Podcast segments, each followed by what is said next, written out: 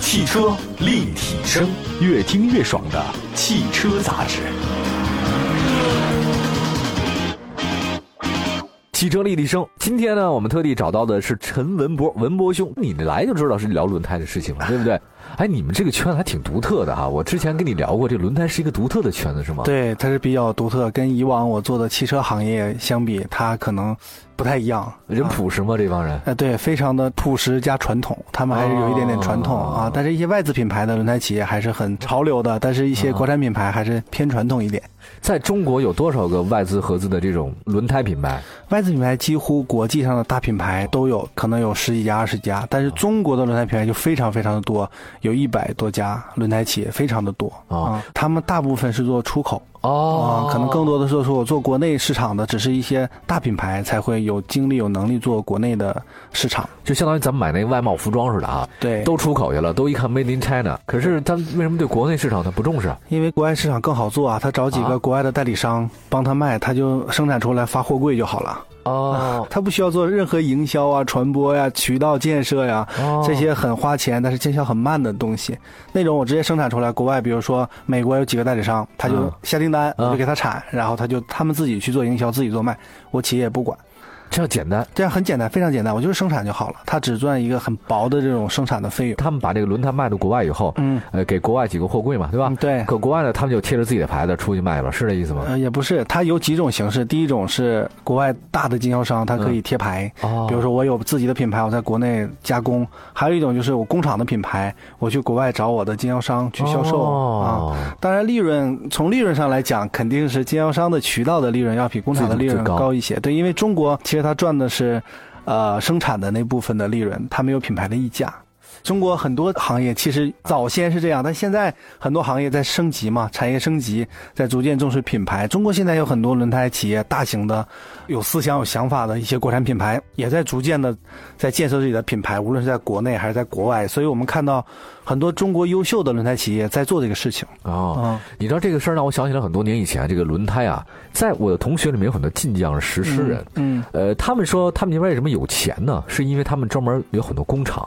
做鞋，嗯给那个什么耐克、阿迪啊，就做代工的。他说我们那个工厂里面全部都是给耐克、阿迪那个国际大品牌做的代工工厂，但我们自己没有品牌。没错后来呢，这个后来他们就开始生产自己品牌，贵燃鸟啊嗯、三六一啊嗯、什么安踏呀，或者说大量的，从那段时间我们的这种这个运动品牌全部都出来，全是晋江实施的。没错，其实现在一流的企业，我们可以发现，啊一流的企业只做研发跟销售。对对，你像苹果，啊它做研发、做销售，它的代工是富士康给做的，很多很多企业都是在这么做，它根本没有自己的工厂。包括你说的耐克、阿迪，就是典型的，它做研发、做品牌营销、做对推对广，做设计什么，它的所有的生产都是在其他地方对其他地方。你看，以前在中国，现在在越南，越南对对它轻资产化，它的工厂它都很少。但是实际上，一个国家真正的要变成强国，还是得有这样的生产型的企业，都得有。对，都得有。它是生产型企业，其实是一个国家的支柱，是吧？嗯确实好，来，今天呢，特地请到文博老师呢，挑一个聚焦的话题吧。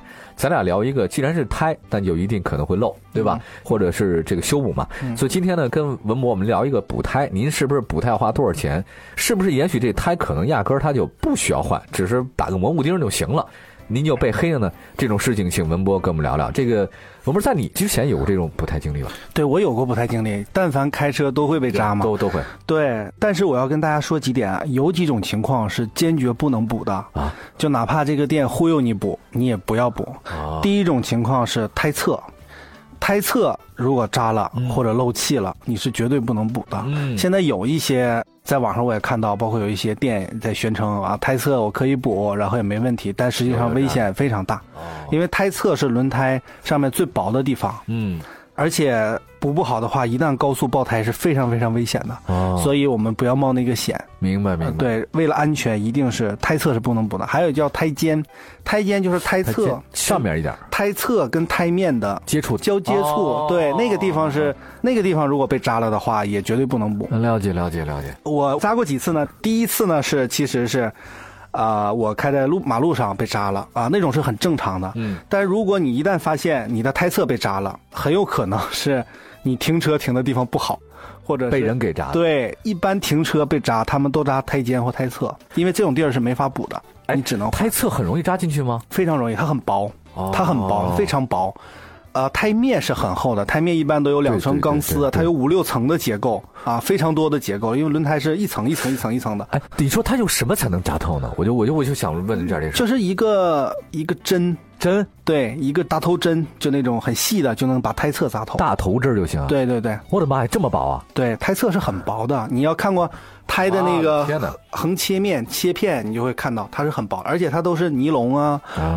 啊，什么纤维啊，纤维啊，对，它绷起来的。，对，它是尼龙和纤维跟橡胶，所以很容易扎透。但是胎面是不容易扎透，但是大头钉扎上去之后，它会影响很多吗？扎进去以后它漏气了，不拔出来呢？不拔出来它也会漏气，它是慢慢的漏气。慢撒气是吧？对，啊，但是一般一般胎侧就是它都会扎完以后，它会给你拔 出来，拔出来以后你也看看不出来对，但是你去补胎地方，他拿那种就是泡肥沫肥皂泡的水一一就扫一抹了圈一圈，对，看哪个地方冒泡，那就是哪个地方啊漏气。所以基本上胎侧很多时候是人为的。哦，因为在城市里面扎到胎侧的概率是很低低的，很低对，这个很低除非你是越野路面，有很多 石头尖，锐它是划破，哦它也很难是扎破的，它是一般都是划一个口子，你能看出来。哦，所以胎侧有问题的，大家不要侥幸，就是一定要安全第一。你上次就是胎侧吗？我有两次被扎，一次是我 钉子，还有一次肯定是停车有问题，嗯，胎侧被扎了。我觉得是可能我停的并不是特别好，然后你当时你发那就现只能换换轮胎啊。就发现了以后就只能换轮胎。你去，你发现你的轮胎没气了，然后他就会到补胎店，他会先检测你的轮胎先检测究竟是哪里对对漏气。对，对如果是胎侧正规的轮胎店，胎侧都不建议补明，白啊、都是要换的。所以，并不是所有忽悠你换轮胎的都是没有道理的 啊。胎侧、胎尖位置扎的一定要换，还有一个是标准是胎面，胎面它也要看口子是多大，哦，如果口子直径过大，它是有标准的，几个毫米。如果直径过大的话，也是不能补的。哦啊，只有一根钉子扎进去的那种是可以补的。啊哦，，如果要特别粗的钉子或者怎么样，也是没法补的。了解了解了解，这个挺可怕的这事儿。嗯对哎，行吧，这个今天呢，特地跟陈文博老师呢，呃，说说轮胎的一件事儿，是补胎的这个事儿嗯哈，非常有意思。大家想了解节目的话呢，可以随时关注汽车立体声。我们稍后呢，就跟您说说了这个轮胎的补胎的一些是一个学问大的事儿，没那么容易啊。一会儿回来。欢迎您来到汽车立体声，听我们聊聊汽车的那些事儿。我们的话题啊，始于车而不止于车，逗您一乐儿也是我们最大的乐事儿。如果您有任何的想法和问题，请随时给我们留言，参与互动，赢得大奖。汽车立体声，文博老师来跟大家聊聊补胎的事儿。呃轮胎其实是特别重要的一个东西，这是大家容易忽略啊。刚才说了说哪个地方是不能补的啊，对这个事儿胎侧、胎尖，还有上面的一个口子比较大的一件事儿。你又讲说补胎不是件小事儿是吧？对，补胎非常的重要，因为补胎现在有几种补的方法哎说。啊说早年间是有一个那种什么所谓的活补啊，活补然后还有什么蘑菇钉补。哎对蘑菇钉现在一般是有两种，主流的是两种啊，其他的我就不介绍。主流第一种是用那个叫补片，补片对，就是他用你这有一个洞，他用那个补片哦把这贴洞片儿贴上啊。哦这种就是贴上，这种很便宜，可能二十三十就补了。哦还有一种是蘑菇钉，他把蘑菇钉插到你那个洞口里面，然后你的洞口里面其实也是有橡胶填充的，哦，这种是更好的一点的修补方式。我建议各位，如果要是条件允许的话，尽量都是蘑菇钉，因为它蘑菇钉非常的安全。哦对它基本上补完以后不会出现任何的问题。如果是正规的，按照正规标准的流程操作的话，其实补胎是有一套正规的标准流程的。哦是吗？对，它是得是先打磨，打磨哈，对，先把那个周围的打磨，然后把这个孔标记，然后再把蘑菇钉抹上胶水插进去，然后再抹胶水给它粘上，然后再把蘑菇钉剪掉，跟它一起的，然后还要再打磨，对再再打磨再夯实，它是有一套标准流程的。而且，其实补片这个行业在轮胎领域里面也有著名品牌，啊，对，有一个美国的品牌，还有一个德国的品牌，这两个都是全球最好的。就上次我的车把我的车胎卸下来之后，因为没有内胎嘛，现在都嗯，，对，他拿那个什么嗡嗡嗡嗡嗡嗡，磨他把我那个有地方磨了，磨了之后呢，他问我你要进口的国产的，问我，嗯嗯我说进口国产怎么算呢嗯？他说好像五十，一般情况下，蘑菇钉基本上都是七十到一百我我那贴片儿啊，你是贴片。贴片儿，啊、我那贴片儿是贴片一般就是二十到五十，对然后蘑菇钉七十到一百、啊，哦一般它都是一倍的价格的关系。哦，他说你贴上就行，我说多少钱？他说国产的还有进口的嗯，进口的五十吧，嗯我一看五十还能接受，嗯我说啪就给我贴上了，然后拿一个什么特别小，嗯，啪一贴上去之后，然后拿什么小轮给我夯实，嗯就是啊夯实这个轮子，对对对。对，让它对胶跟那个橡胶接触的更紧密。然后呢，然后啪给我一弄上，走，你行了，完事儿了，大概半个小时以内对，全部搞定，我觉得。它是有一套专业设备的，首先是扩胎器，它把这个轮胎扩开，然后还有那个照明的照在里面，然后它还有磨砂的轮儿、打磨的轮儿，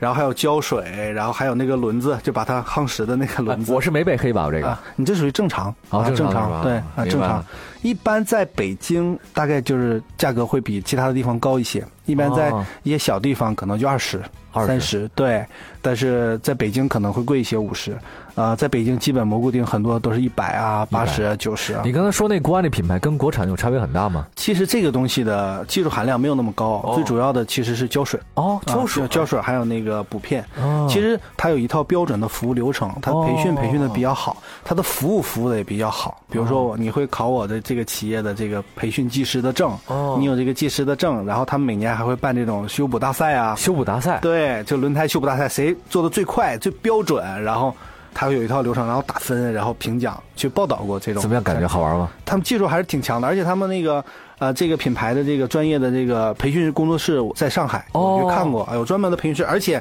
补胎其实是很大学问，其实补胎补小车胎是最不赚钱的。哦你像卡车胎，还有工程胎，哎，补一个工程胎可以几万块，几万，对，我要收几万块补一个工程胎，就拉矿啊我的天哪！对，因为那一条轮胎要几十万，这么贵但对，所以他把那个 轮那个轮胎要是有一个洞，哦，那个补的就是非常的麻烦了啊。哦他能把那个补上，要补一次就几万块。还有比如说豪车，哦哦哦，好这豪车怎么补呢？其实豪车也并不是所有的店都能补啊。哦很多豪车的轮子把它拆下来，把轮胎从那个轮网上拆下来，哦就得用专业设备，比如说劳斯莱斯，并不是每个店都能拆劳斯莱斯的轮毂的，哎是对，补一个那个可能要上千块。上千的那种的，是对吧。对，哎，你刚才说那个就是补胎界的这个像大工程那个，嗯我冒昧的问一下，一个大的工程它一人多高那种的，嗯那个得多少钱一个？那个不贵，那个其实不贵，那可能几万块的也有，几千的也有。真正的贵的是好多米高，人站在那轮胎上都，你就人都很小的那种，那根本不是人能搬得起来大工程是吧？对大工程，就像那个。呃，巴西或者澳大利亚那种哦矿、矿的那种铁矿那种、哦那种那种大轮胎，不是一人多高，啊人在轮胎上都是很渺小的。那怎么上去啊？它那有专业的设备啊、专用的设备，而且那个那种轮胎修补一次就要几万、几十万，非常的贵。它它修那玩意儿跟咱们修普通轿车不一样哎是吧？完全不一样，完全不一样啊啊！他有专业的事，当然我也没见过啊，但是我我知道听听到这个很多业内的人士讲这个事情。学问大，哎，学问大豪车里面就比如说宝马、奔驰这个东西跟咱们差对不多，吧？这个是一般，但是宝马我有有一个需要讲的，比如说防爆胎，哦，宝马一般全系配的是防爆胎，防爆胎这个究竟能不能补？比如说被扎了，我不是胎侧，我就是胎面被扎哎了，究竟能不能补？能不能不？这个是在轮胎企业，它为了严谨，为了谨慎，就是它对要求对都不能对补。对对对，但实际上这个要特殊情况，分分情况对特殊分析，比如说。我就开了一公里就到了，那那我觉得可以啊呃可以啊问可题以不大。但是我要开了八十公里，我才找到一个轮胎店，那这个其实他受了很大的内伤。明白了，谢谢谢谢文博，文博给我们介绍了这非常正确啊。今天节目呢，其实时间过得特别快啊，这个确实也没想到一个补一个 还需要这么多事儿。呃，谢谢文博老师，这里是汽车立体声，我们下次节目再说，拜拜。